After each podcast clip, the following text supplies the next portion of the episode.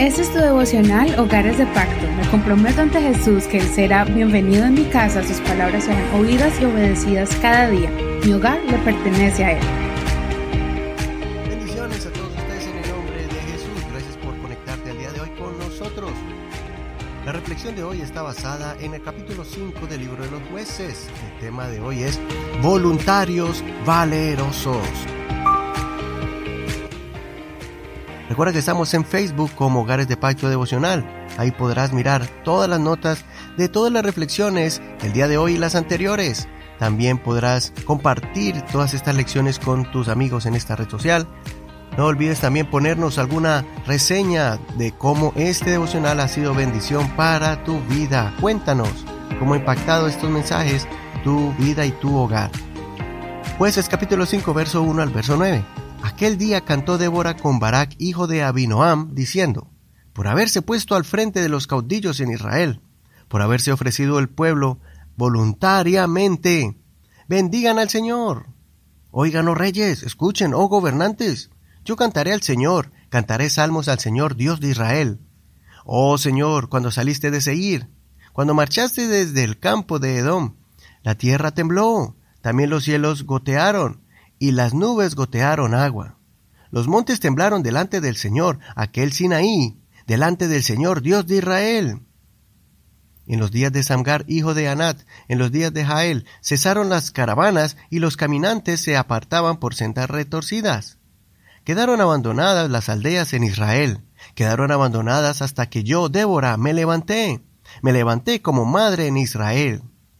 Cuando escogían dioses nuevos, la guerra estaba a las puertas, y no se veía ni lanza ni escudo entre cuarenta mil en Israel. Mi corazón está con los jefes de Israel, los que voluntariamente se ofrecieron entre el pueblo. Bendigan al Señor. Hasta aquí la lectura de hoy. No olvides leer todo el capítulo completo para que no te pierdas ningún detalle. Este capítulo es un himno de declaración de victoria de Débora y Barak. El tema de este canto es contar cómo era la situación tan triste de un pueblo que estaba oprimido, pero que ahora estaba siendo liberado gracias a la actitud voluntaria de hombres y mujeres que tomaron la decisión de salir del temor y tomaron acciones valerosas ante el enemigo.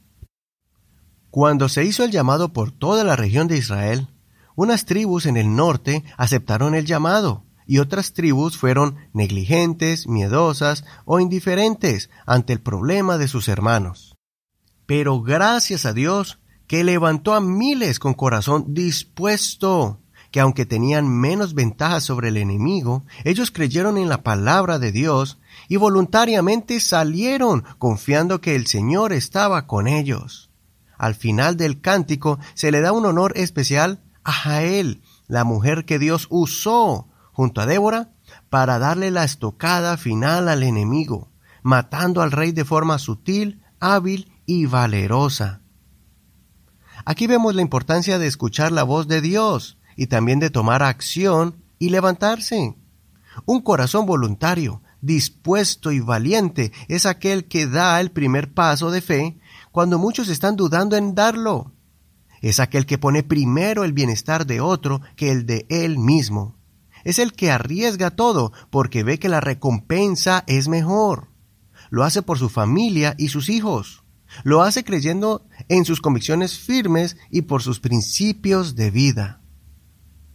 Hoy quiero reconocer la labor de aquellos hombres y mujeres que tomaron la decisión de unir sus vidas para levantar una familia bajo el temor de Dios, que renunciaron a otros planes y ambiciones personales por mantener el hogar unido que declinaron ofertas buenas porque vieron que el hogar podría ser afectado, que sus hijos sufrirían y estarían más vulnerables ante los peligros del diario vivir. Hoy honramos a esas madres que decidieron dedicarse a la crianza de sus hijos, renunciando a placeres personales e individuales, y por años se desvelaron, madrugaron y se negaron a sí mismas por el bienestar de sus hijos. En una sociedad donde muestran a los hijos como estorbos y hasta han aceptado el aborto porque ven a un bebé como un obstáculo para poder prosperar o superarse, Estas madres valientes creyeron a la palabra de Dios que dice que los hijos son herencia del Señor, y aunque no han sido perfectas y han cometido errores en este trayecto de la crianza, dieron lo mejor de sí mismas y se comprometieron delante de Dios a levantar hijos con principios y valores, como buenos ciudadanos para la sociedad.